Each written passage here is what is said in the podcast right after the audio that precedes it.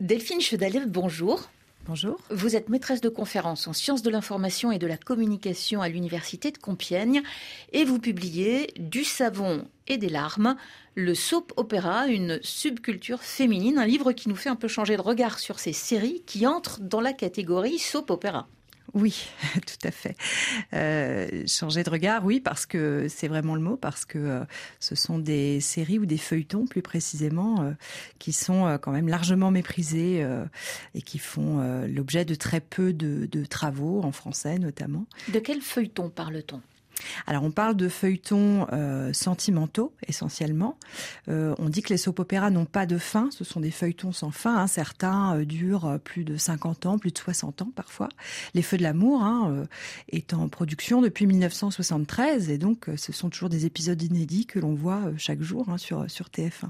Donc ce sont des feuilletons sentimentaux sans fin et qui mettent, disons, le féminin au cœur de leur problématique, au cœur de leur narration aussi. hein.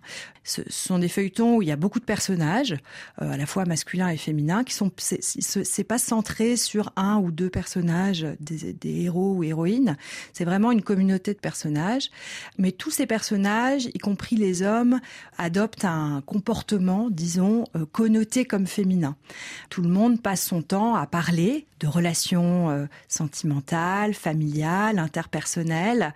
C'est vraiment des feuilletons où il se passe pas grand-chose et où euh, l'action principale consiste euh, à parler. La conversation prime sur l'action. Et vous dites aussi qu'ils écoutent beaucoup. Et voilà. Et donc les, les hommes parlent entre eux avec les femmes et ils écoutent, bien sûr. Ils écoutent les femmes, ils écoutent les Ce autres qui n'est hommes. pas le cas dans la vraie vie. Voilà, ce qui diffère euh, un peu de, de ce qu'on observe, euh, voilà, de- de- dans la vraie vie, en effet, où on sait que bon, les, les, les socialisations euh, di- différenciées entre hommes et femmes euh, induisent euh, des, des comportements qui sont différents de, de cela.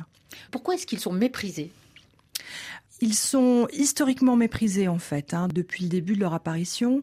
Les soaps en fait, ils apparaissent à la radio au début des années 30 à la radio américaine et ils sont au départ financés par des fabricants de lessive, de produits d'hygiène et d'entretien. Euh, Et c'est pour ça qu'ils s'appellent soap opera. c'est pour ça que ça s'appelle soap opéra. En fait, c'est un terme inventé par des journalistes à la fin des années 30 qui euh, consiste à, se- à- à se moquer en fait du, du format en accolant un, un mot trivial, disons euh, à, euh, au plus noble des arts légitimes, l'opéra, de façon à créer un oxymore comme ça euh, euh, pour signaler voilà la trivialité du format. Donc dès le départ, en fait, en raison de la dimension industrielle, publicitaire, hein, parce qu'il s'agit de vendre des produits à la ménagère, dès le départ, ce sont des, feuilletons méprisés.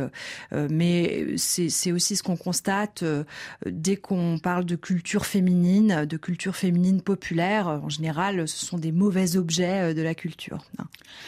Il y a plus de personnages euh, féminins, disiez-vous tout à l'heure. Il y a aussi des personnages euh, féminins avec des caractères bien plus trempés que dans des films classiques. On trouve dans les soaps, euh, en effet, euh, tout type de personnages féminins, et en particulier des personnages féminins qu'on ne trouve pas euh, vraiment pas ailleurs, y compris aujourd'hui. Par exemple, je pense aux femmes d'âge mûr, comme on dit, c'est-à-dire des femmes de plus de 50 ans, de plus de 60 ans, qui ont une vie sexuelle qui euh, ont des amants, euh, des aventures, euh, etc. Et ça, c'est très rare. hein, c'est très rare, y compris dans le cinéma. Dans Plus belle la vie, par exemple, qui vient de s'arrêter, on a ce personnage, Princesse Cruella, qui est une grand-mère hein, qui euh, a une activité de travail du sexe, de téléphone rose, et elle joue une maîtresse dominatrice. et puis par ailleurs, donc elle a une vie sexuelle euh, développée. Ça, c'est quelque chose de très rare. On trouve aussi euh, des femmes de carrière, des femmes méchantes, des femmes de pouvoir. On trouve aussi des mères euh, tout à fait classiques, enfin des mères respectables. Euh, mais c'est ce qui, en effet, euh, distingue le soap d'autres formes sérielles. C'est la diversité des personnages féminins. Et puis vous dites que ça permet aussi de faire passer certaines idées qui sont parfois un peu tabous dans la société, comme aux États-Unis, quand il y a des personnages qui souhaitent avorter. Oui, absolument. Euh, on trouve des avortements assez tôt, en fait, hein, dans, dans, les soaps. Le premier au milieu des années 60. Euh, C'est Irna Phillips, qui est une, une scénariste très importante, qui est celle qui a inventé, on dit que c'est elle qui a inventé le soap, le premier soap, et qui est une, une scénariste qui a beaucoup de pouvoir dans le monde du soap, euh, voilà, jusque dans les années 60. Et donc, elle introduit, voilà, le, le premier avortement en 64 alors évidemment, il est décrit de façon tragique à l'époque. Euh, il a des conséquences euh, tragiques sur euh, le personnage qui avorte et sa famille. Mais disons qu'on en parle. Et puis ensuite, même avant l'arrêt Roe v. Wade, hein, vous savez, celui qui vient d'être abrogé, donc qui a été pris en 73 et qui légalise l'avortement dans tous les États des États-Unis. Avant cet arrêt, on a on a un avortement dans un soap qui s'appelle All My Children qu'on ne connaît pas en France, mais qui est très populaire aux États-Unis et un avortement là qui se passe bien, euh, qui est euh, euh, légitimé hein, par la narration Hein.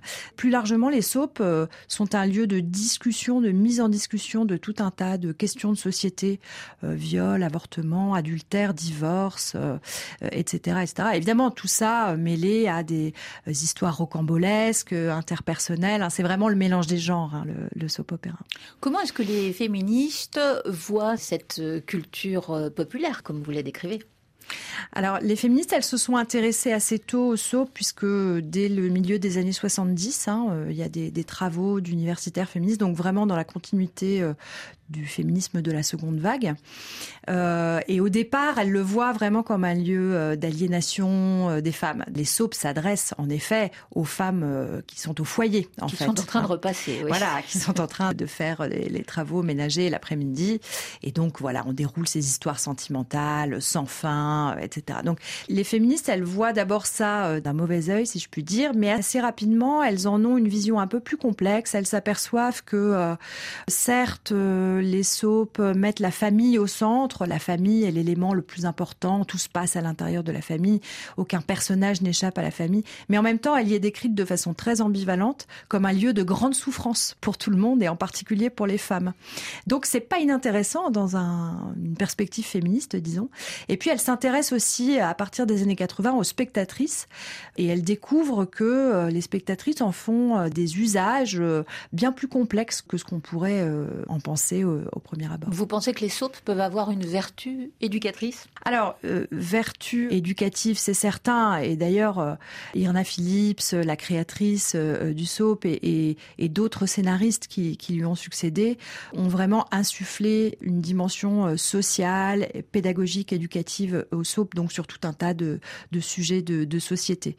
On le voit très bien avec les soaps français contemporains, par exemple. Un soap comme Ici tout commence sur TF1 vise vraiment à éduquer les Français, où qu'ils soient, quels qu'ils soient, à tout un tas de sujets de société très contemporains. Il y a des jeunes, il y a des homosexuels, voilà, des trans, il y a, il y a voilà, des végétariens. La, la, des... Voilà, la question, les, tout, toutes les questions un peu chaudes hein, du, du, moment qui euh, enflamment les euh, plateaux euh, télé euh, un peu conservateurs.